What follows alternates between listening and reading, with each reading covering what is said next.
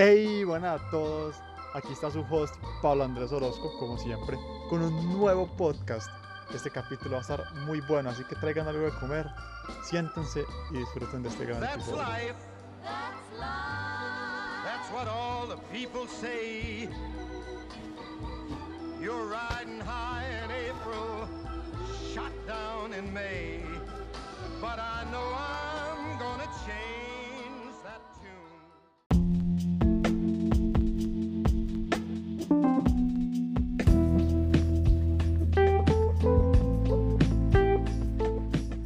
Bueno, gente, el capítulo de hoy es especial porque tengo aquí a mi lado un gran invitado.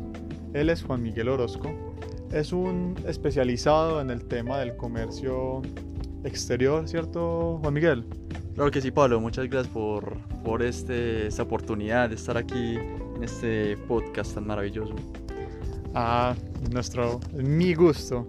Eh, quiero que sepas que esto es casual, tranquilo, eso es una conversación. Y hoy lo que quería discutir, ¿cierto? Es un poquito sobre este tema de los tratados de libre comercio, un tema que al parecer casi nadie entiende porque son normas y que esto y que lo otro y muchas veces no sabemos qué está hablando. Entonces, quizás que nos hables un poquito sobre ese tema.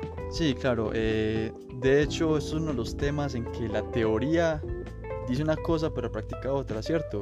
Entonces vamos a responder varias preguntas que me tienes, tengo entendido, como para decirle a nuestros, nuestros Oyentes. oyentes, nuestros oyentes, claro, eh, a ver que, para que puedan entenderse un poco más en esta materia. Claro. Así, la primera la que tenía es que, pues, hay muchos sectores de este tema, que si los gubernamentales, que si las empresas privadas, lo que sea, usted sabe. Y se afirma, dice la gente, que Colombia no ha podido aprovechar sus tratados. Entonces, quizás que me digas un poco esa, esa teoría o lo que se están diciendo.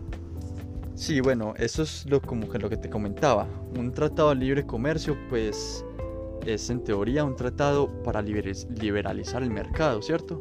Eh, entonces la idea es como bajar aranceles, también bajar las medidas no arancelarias, que pueden ser como cuotas, pueden ser los, lo- el empaquetado, como todo ese tipo de regulaciones, ¿cierto? Todos estos tratados lo que buscan es bajar todo esto.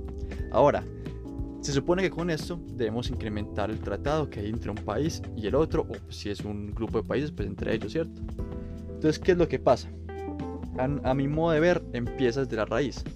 Cuando Colombia decide liberalizar el mercado, por allá en 1990, ¿cierto? Constitución, liberalización de mercados, pues ¿qué pasa?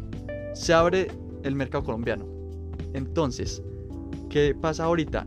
Los países más desarrollados ya estaban en un punto que eran competitivos. Sus empresas, sus industrias, su infraestructura, todo ya estaba diseñado para que fueran muy competitivos ellos tenían economías de escala que les permitía producir a más bajos costos, mientras que la colombiana en ese momento no estaba lista. Entonces, ¿qué pasa?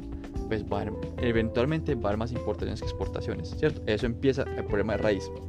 Entonces, ahorita, con la firma de TLCs que se dieron a través de varios gobiernos, el de Uribe, el gobierno Santos, que hubo una, gran variedad de TLCs, pues pasa lo mismo.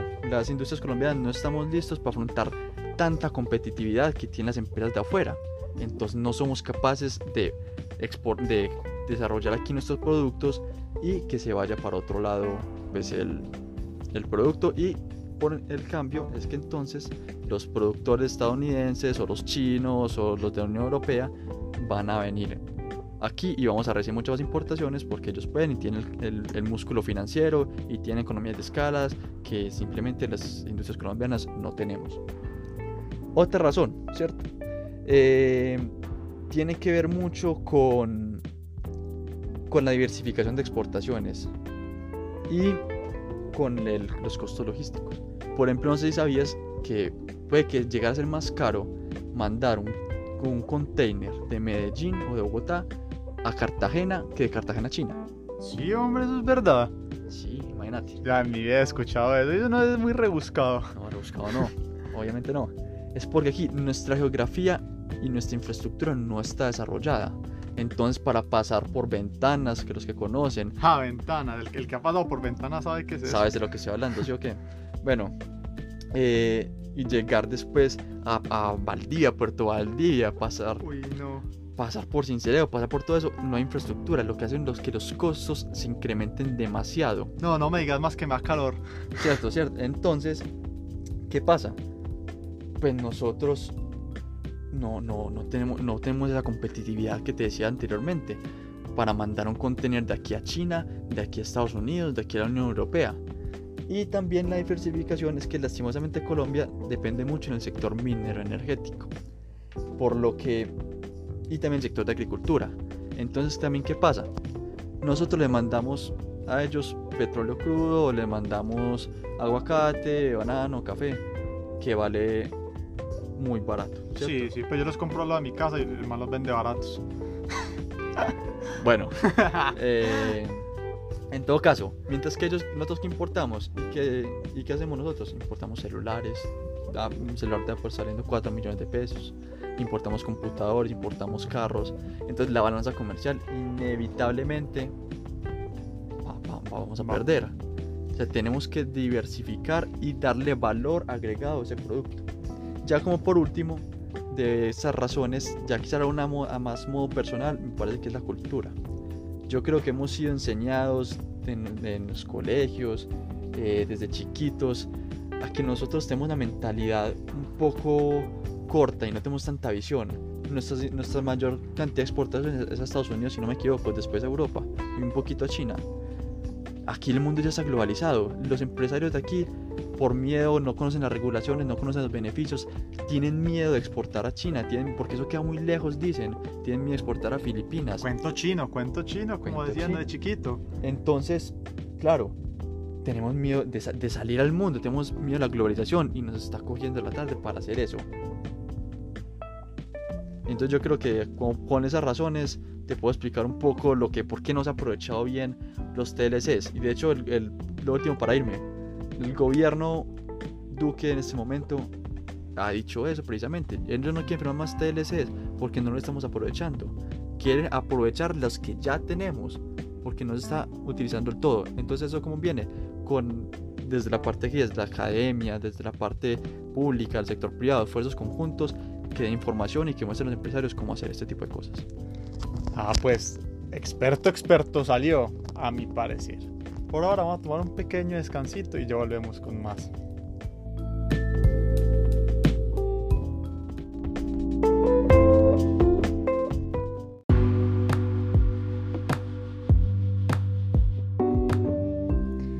Bueno, aquí regresamos. ¿Qué más, Juan? Bien, ¿te sentís bien? Sí, sí, eh, ha estado delicioso, ha estado muy, muy, muy entretenido.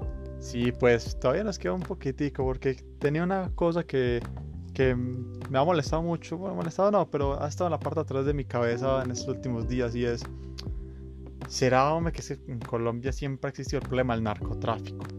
¿Será que el libre comercio y esos tratados, será que eso nos ayuda a luchar contra el, contra el narcotráfico? ¿Vos qué decís, ya que sabes tanto de esos temas?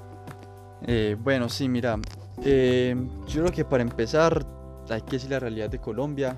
Se estima que hay alrededor de 200.000 hectáreas de coca plantadas, ¿cierto? 200 mil. Sí, Pero eso sí es exacto, sí puede calcular de la manera. Sí, sí, eso fue un dato del Departamento de Estado en 2017. Pero bueno, digamos que que eso hay- hay- tiene much- muchas razones. Está el proceso de paz, eh, está también la parte del comercio que ya les voy a hablar un poco más, eh, el cambio de gobierno, ahorita también eh, la, la pandemia. O sea, son, son muchas razones. O sea, que no podemos decir exactamente que por alguna cosa es, es- es este, es este incremento, ¿cierto?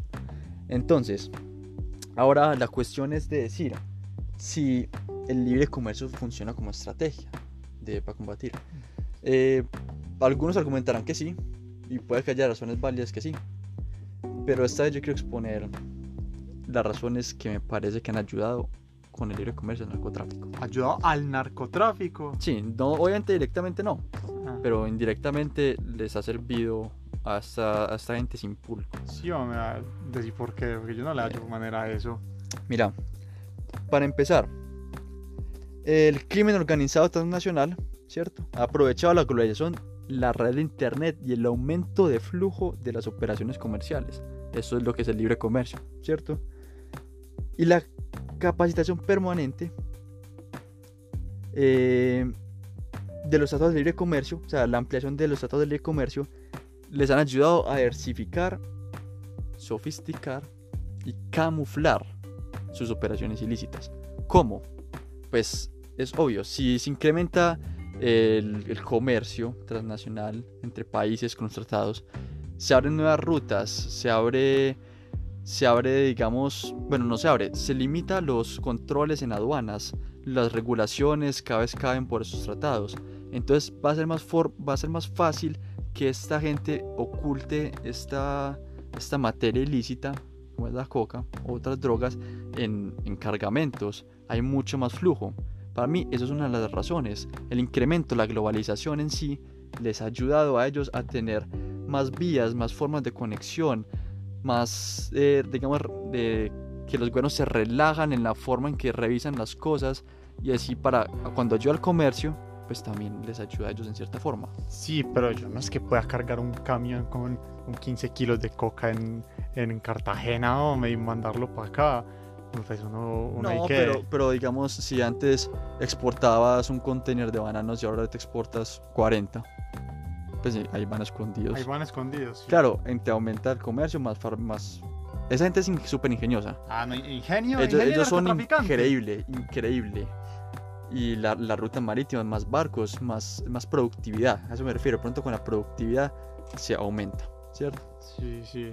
Entonces también otra razón. Pues mira, hombre Pablo. Con esos tratados ya hemos visto que Colombia no está muy preparado para ellos. Nuestra competitividad frente a Estados Unidos, frente a China, frente a la Unión Europea, estamos muy bajos. ¿Qué pasa? Todas esas grandes corporaciones multinacionales de Estados Unidos vienen aquí y acaban con la industria colombiana. Total. Y toda la vida. Sí, Sí, eso es como en... ¿cuál es la- En la hojarasca, no sé si te la leíste, la de Gabo. claro que sí. Ahí al principio que dicen que llega la empresa bananera de Estados Unidos y que, y que arrasa con todo el pueblo. Pero sí, es interesante eso, que toda la vida hemos como sufrido con las Claro. multinacionales. Gajo, Gajo lo sabía. Eh, entonces, ¿qué pasa con esto? Que los productores, pequeños productores, los campesinos, se ven, se ven embalados. Se ven embalados frente a esto, lo que los lleva a decir, no, no, no puedo cultivar aquí plátano, lo único que me queda es cultivar coca. Voy a usar mi, voy a, voy a usar mi tierrita para cultivar coca, para... Y es- eso me es más rentable, necesito, alimentar a mis hijos, necesito alimentar a mi familia, necesito comer de algo. Entonces, con esos tratados de libre comercio, pues muchos campesinos, mucha gente pobre no ha logrado, no ha logrado pues tener esto. También como por último, eh, yo quiero hacer como, como esa reflexión de que los tratados de comercio no son malos, pero hay que ayudarle al, al productor, hay que ayudarle a los, a lo- al, al empresario, hay que darle más información para poder saber aprovechar estas cosas porque es muy bueno y puede desarrollar mucho la economía de este país. Tienes toda la razón, Juan. Pero bueno, como todo lo bueno tiene que acabar. Eh, entonces ha sido un placer tenerte aquí conmigo. Espero que vengas en otra ocasión y batamos más temas. Entonces muchas gracias, hombre, por venir. No, gracias por invitarme, a la orden siempre que necesiten. Claro, hermano.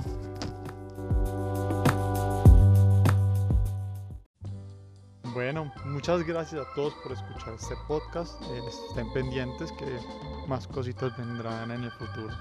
Entonces, hasta la próxima y que tengan un buen día.